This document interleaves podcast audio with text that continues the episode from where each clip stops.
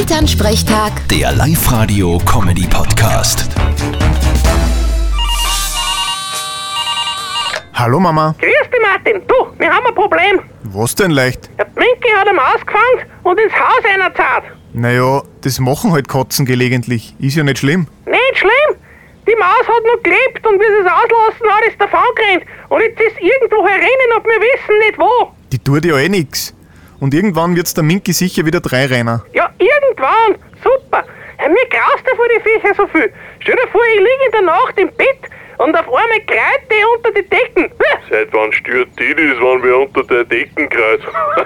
Du sei ruhig, die paar Mal im Jahr, dass du das machst, die fallen auch nicht mehr ins Gewicht. Ah, nicht, ich will das nicht hören. Nein, eh, aber hättest du eine Idee, wie wir die Maus einfangen können? Ja, stellt's halt eine Mausfallen auf. Ein Speck drauf, die wird schon kommen, wenn's ihn riecht. Naja, probieren können wir's ja.